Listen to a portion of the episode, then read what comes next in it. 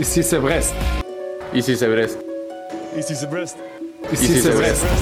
Qui est, qui est, de, Brest, qui est de Brest Elle aime bien Grongy, ma femme.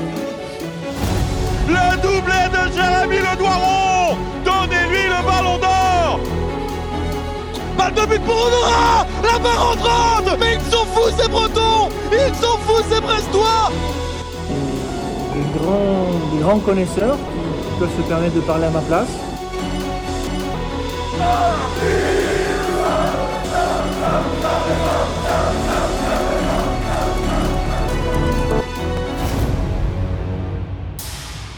C'est bon d'aimer le stade brestois Brestoise, Brestois, nous sommes le 2 mars 2024. Nous approchons de la 24e journée de Ligue 1 et le Stade Brestois 29 est toujours deuxième du championnat de Ligue 1. Alors que le club commence, c'est timidement, il faut l'avouer, à afficher des ambitions européennes, l'équipe brestoise, elle, ne s'arrête plus. Elle vient d'acquérir un succès probant à l'extérieur sur la pelouse de Strasbourg, historiquement déplacement maudit pour le supporter brestois. Victoire sur le score de 3 buts à 0. Ce week-end, il faudra confirmer, confirmer à Francis Loblé avec la réception du Havre, promu et actuellement 14e de Ligue 1. L'objectif, il est clair, l'emporter et continuer ce qui est finalement une magnifique et folle marche en avant. Pour autant, le Havre doit encore acquérir son maintien de son côté et va forcément venir vendre assez chèrement sa peau. Pour appréhender ce match, j'ai le plaisir de recevoir cette semaine Corentin. Corentin qui est représentant de Hackman. Alors Hackman, c'est le média dédié au hack que vous pouvez retrouver sur Twitter, sur Instagram et surtout sur le site hackman.fr. Corentin, merci de ta présence. Salut à tous, merci pour l'invitation. Corentin, on se retrouve donc pour cette 24e journée de Ligue 1. Le Havre est 14e de Ligue 1. Je pense que vous auriez probablement signé pour ceci en début de saison. En réalité, nous, supporters brestois, également. Est-ce que pour autant tu es satisfait du début de saison du Havre? Quel bilan tu en fais? Notre début de saison, oui, ça a été plutôt une réussite. hein. On a été plutôt bon sur ce début de saison. Euh, on, a, on a fait des matchs pleins, euh, y compris même contre des grosses équipes. On a notamment fait euh, un nul contre Lens à la maison, un autre nul contre Monaco. Même dans le contenu face à, à Paris, ça a été euh, en termes de résultats plus compliqué puisqu'on a perdu 2-0, mais dans le contenu, c'était très intéressant. On a bousculé Paris, on est l'une des seules équipes à avoir eu la possession contre le PSG. Donc c'était plutôt intéressant aussi. Juste après Paris, on a battu aussi euh, l'OGC Nice, victoire euh, 3 en plus quand face à une défense qui était l'une des défenses imprenables à l'époque de Ligue 1. Euh, on a aussi bien repris avec une victoire face à l'OL, euh, alors qu'ils étaient revenus en forme. On est l'une des seules équipes à les avoir battus cette année. Et ensuite, euh, depuis la fin janvier, depuis cette victoire contre Lyon, on n'a pas, reconnu la victoire, donc c'est un peu plus compliqué. On est dans le dur là. Euh, on avait de l'avance en première partie de saison, ce qui fait qu'on n'est toujours pas en très grand danger, mais euh, le barragiste est maintenant qu'à deux points de nous. Tu l'as dit, le Havre est en difficulté depuis le début de l'année 2024. Le Havre marque le pas, ne gagne plus vraiment. Comment tu expliques? C'est quoi? C'est le calendrier, un manque de réussite, les absents, peu importe, quelque chose d'autre? Il y a plusieurs choses qui expliquent la méforme du hack actuellement. On a eu un calendrier qui est dé- déjà très très compliqué, euh, fin de janvier, début février, euh, avec euh, un déplacement à Monaco, un autre à, Lille, et la réception de Rennes et de Reims. Clairement, on, savait qu'on n'allait pas prendre beaucoup de points parce que c'est des, équipes qui sont pas dans notre championnat, qui sont bien plus haut que nous, donc euh, on savait que ça allait être compliqué et il n'y a pas eu d'exploit contrairement à la première partie de saison. On a pu gratter des points par-ci par-là. Euh, là, on a juste fait match nul à Monaco sur un, miracle. euh, Ils marquent contre leur camp alors qu'on a zéro tir cadré. Sinon, on n'a pas vu le jour à Lille, par exemple. On a pris 3-0. On mérite de prendre encore plus. Donc, ça a été compliqué. Face à Rennes et Reims, dans le contenu, c'était bien mieux. On a créer des occasions, mais malheureusement, on ne finit pas. Et euh, il y a aussi, euh, en plus du calendrier, les absences qui nous ont, qui nous ont fait du mal. L'absence d'abord de Kouziev, qui a été suspendu pour euh, quatre matchs, après un tacle assassin en Coupe de France contre Strasbourg, une autre défaite d'ailleurs. Et euh, l'absence aussi euh, assez chronique depuis quelques mois maintenant d'Oussama Targaline, qui est blessé. euh, on ne sait pas vraiment de la hanche, mais on ne sait pas vraiment la gravité. Et euh, pour le moment, le, staff médical n'arrive pas à soigner cette blessure. Donc, euh, deux absences au milieu qui nous font beaucoup de mal. En plus de la méforme actuelle de, Mohamed Bayo, qui est revenu de la Cannes. Pourtant, il avait, bien réussi cette Cannes avec euh, la Guinée, mais euh, il est revenu de manière assez décevante au hack. Euh, il, a eu des, est en grande méforme en, en ce moment et il va falloir qu'il se réveille. Si tu le veux bien, on va revenir maintenant sur le match aller. C'était la deuxième journée de Ligue 1. C'était la première du Stade Océane en Ligue 1 et Brest l'avait un peu gâché en l'emportant 2-1 dans ce qui était quand même un match assez difficile, assez équilibré. Toi, t'avais retenu quoi de ce match-là? Du match aller, on retient beaucoup de choses. Euh, déjà parce que c'était le premier match à domicile euh, en Ligue 1 depuis 14 ans. Pour le Hack, c'était c'est un très très bon souvenir. Euh, en plus, le premier match à Océane en Ligue 1, puisque à l'époque on jouait à des. Il y a aussi on a vu la qualité du, du collectif brestois hein. dès, dès l'entrée de saison. On savait que Moi, je m'étais dit que ça allait être compliqué pour qu'ils jouent le maintien. Je pensais que directement ils allaient jouer plus haut, peut-être pas euh, là où vous en êtes maintenant, mais on a vu directement les qualités euh, des joueurs comme Del Castillo, Bradley Loco qui avait fait aussi un très très bon match. Et on avait vu aussi notre manque d'expérience à l'époque, puisque c'était la deuxième journée. Euh, on avait été puni sur nos temps faibles alors qu'on n'avait pas été forcément ridicule sur le match. Je pense pas qu'il y avait autant d'écart entre les deux équipes sur cette rencontre-là en tout cas. Et euh, c'est aussi un match qui a initié un changement tactique pour le coach, comme euh, je, aussi expliqué tout à l'heure, puisqu'on est passé, on jouait à 5 à l'époque, et euh, on a vu toutes les faiblesses de ce système, notamment dans le dos des pistons. On n'avait pas encore assimilé le système à 5, et Del Castillo notamment en avait bien profité. Cette saison, le Hack n'a gagné qu'une seule fois à l'extérieur, c'était face à Toulouse en novembre. Pourtant, on l'a dit, le Hack est 14e de Ligue 1, donc est-ce que c'est-à-dire qu'il y a deux visages très différents entre le hack à la maison et le hack à l'extérieur? Oui, c'est beaucoup plus compliqué pour nous à l'extérieur depuis le début de saison. Après, on a un effectif qui reste assez limité. Hein. On a un effectif euh, purement pour le maintien. Euh, notamment offensivement, euh, c'est très très très dur de faire la différence parce qu'on n'a pas des joueurs de qui, ont la capacité justement de, de, de marquer très très régulièrement des buts. notre meilleur buteur était encore à 4 buts sur la saison, donc c'est assez compliqué. En plus, à domicile, il y a l'ambiance euh, du stade Océane qui pousse parfois à se dépasser, ce qui n'est pas forcément le cas à l'extérieur, même si nos parcages sont assez remplis. Euh.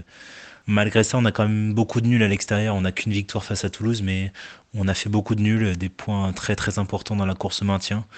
Donc, euh, je pense qu'on n'est quand même pas trop trop mauvais à l'extérieur, mais c'est clair que jouer à la maison, c'est un avantage considérable pour une équipe comme nous.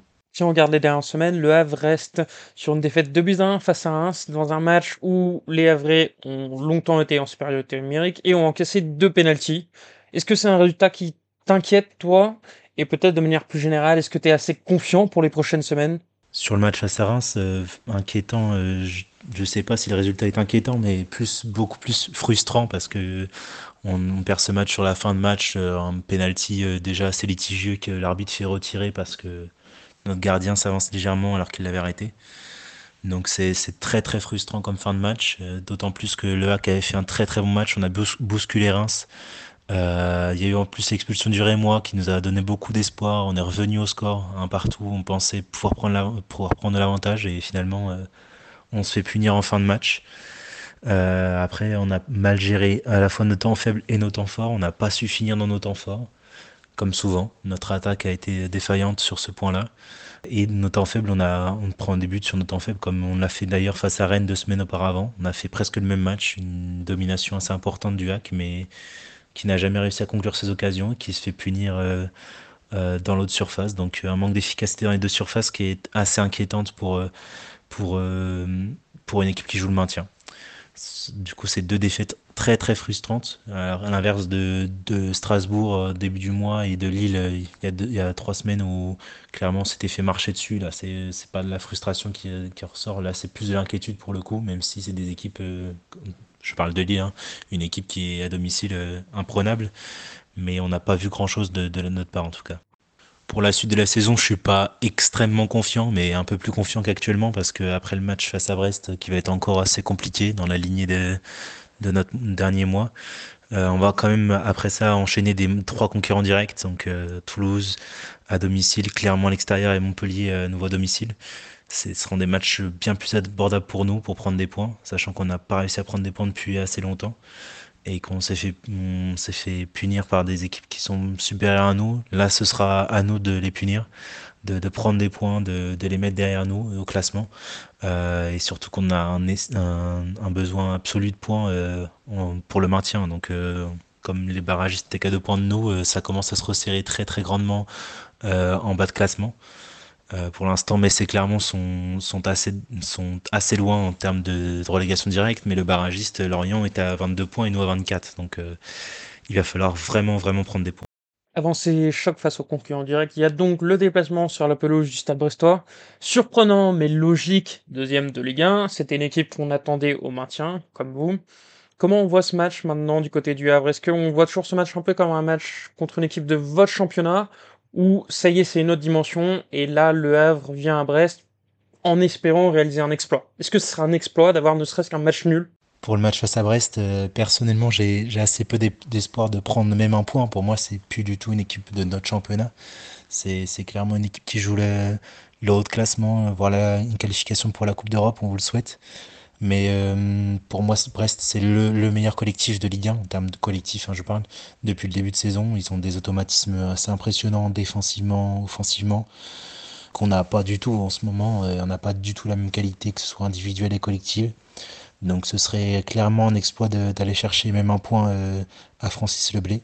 On serait, très très heureux, euh, surtout que vu notre euh, forme actuelle, ce serait vraiment un exploit pour moi. Tu l'as dit tout à l'heure, le Havre s'est un peu cherché tactiquement cette saison, les choses ont évolué depuis la deuxième journée. Est-ce que tu peux revenir là-dessus et nous dire un peu comment joue et comment est organisé le Havre aujourd'hui, notamment après un mercato hivernal qui a été, je crois, quand même assez calme? L'effectif, il a, il a pas beaucoup bougé au mercato hivernal pour nous. On avait déjà recruté André Ayou au mois de novembre, donc euh, il n'y a pas eu d'arrivée. Euh, il a fait y avoir Malangsar en fin de, fin de mercato, mais ça, ça a capoté par, euh, par Chelsea. et on a eu quelques départs, mais c'était plus dans la rotation. En gros, il n'y a pas eu beaucoup de mouvements significatifs au que cet hiver, donc ça n'a pas beaucoup bougé l'équilibre de l'effectif. Après, en première partie de saison, on a tenté plusieurs systèmes. On a commencé avec le système A5 euh, sur lequel, euh, avec lequel on avait joué euh, face à Brest lors de la deuxième journée. Mais ce qui en est ressorti, c'est que notre meilleur système, c'est en 4-3-3. C'est un système en 4-3-3 assez hybride parce que notre défense, elle relance tout, tout de même à 3 centraux et elle laisse Opéry, notre latéral gauche, monter. Mais en phase défensive, on est toujours à 4 derrière. Maintenant, sur les, sur les dernières semaines, vu les absences au milieu, on ne pouvait pas jouer à 3 milieux centraux. Et donc, Lucas Elstner, notre coach, il a opté pour un, 4-4-2 avec euh, Ayo et Bayo devant. Ça a porté ses fruits en termes de, création d'occasion, notamment lors des matchs à domicile, mais euh, peu en termes de finition pour l'instant. Et on a un peu moins d'équipe défensif, donc euh, on, verra ce que ça donne face à Brest. Si on repasse à 3 centraux, milieu centraux, parce qu'on a aussi Rassoul India qui peut rentrer dans le 11, mais on verra si choisir un 4-3-3 ou un 4-4-2. Et selon toi, ça va être quoi les clés de ce match entre Brest et Le Havre ce week-end? La clé du match, je pense que c'est Brest qui la détient. Hein. Si Brest euh, euh, joue son jeu, je pense qu'on n'aura pas beaucoup de chances de, de, concurrencer euh, les Brestois. Donc après, nous, on, doit, on a quand même des choses à, améliorer. On doit retrouver notre efficacité dans les deux surfaces. D'abord, retrouver notre solidité défensive qui a toujours fait notre force depuis l'an dernier. On était la meilleure défense de Ligue de l'an dernier. On a fait un très bon début de saison défensivement avec plusieurs clean sheets, mais euh, ça fait 10 matchs consécutifs en Ligue 1 qu'on encaisse un but. Donc euh, on va voir si on peut museler le jeu offensif brestois, mais euh, il va falloir vraiment retrouver cette solidité défensive si on veut se maintenir. Et être efficace aussi dans l'autre surface offensivement, parce que face à Brest, dès qu'on a une opportunité, il faudra, faudra marquer. Ça, ça nous fait défaut depuis quelques semaines et il va falloir vraiment retrouver le chemin filets. Euh, en termes de joueurs à suivre, je pense que côté Avray, euh, André Ayus, c'est clairement l'homme en forme. Il peut changer le match sur, euh, sur une action. et Mohamed Bayo qui peut se réveiller aussi, j'espère, faire taire les critiques du côté Avray. On espère qu'il va retrouver le chemin défilé. Côté brestois, euh, il y a tellement de. C'est plus le collectif qui est, qui est à, souligner, mais euh, je pense que moi, personnellement, j'adore le toucher de balle de Del Castillo qui peut vraiment faire la différence aussi sur une, sur une action et la vision de jeu aussi de Lesmelou. Donc, euh, je vois. Enfin, c'est plus le collectif à ressortir que des joueurs, mais s'il y en avait deux à choisir, je choisirais Del Castillo et Lesmelou. On termine sur un classique, Corentin. Un pronostic pour ce match Pour le prono, comme vous l'avez vu, je suis assez pessimiste vu la dynamique des deux équipes. Donc. Euh, je vais dire 2 euh, ou 3-0 pour Brest. On espère pouvoir marquer, mais on espère même un nul, pourquoi pas. Mais je ne vois pas euh, battre Brest et je vois même prendre une grosse défaite à Brest. Donc j'espère me tromper, mais je dirais allez 3-0 pour Brest.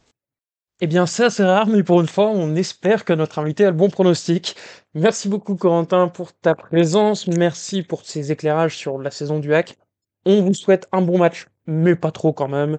Et surtout, on vous souhaite une belle fin de saison. On espère que le hack se maintiendra. C'est un déplacement assez simple pour nous. C'est un club historique. Voilà. Plein de raisons. On vous soutient sur cette fin de saison. Et on se dit donc à dimanche, 15h, Stade Francis Leblé, Stade Brestois 29, Le Havre Athletic Club. Est-ce que Brest poursuivra sa marche en avant vers l'Europe? Être deuxième à 10 journées de la fin, ça sera un signal assez fort. Réponse ce dimanche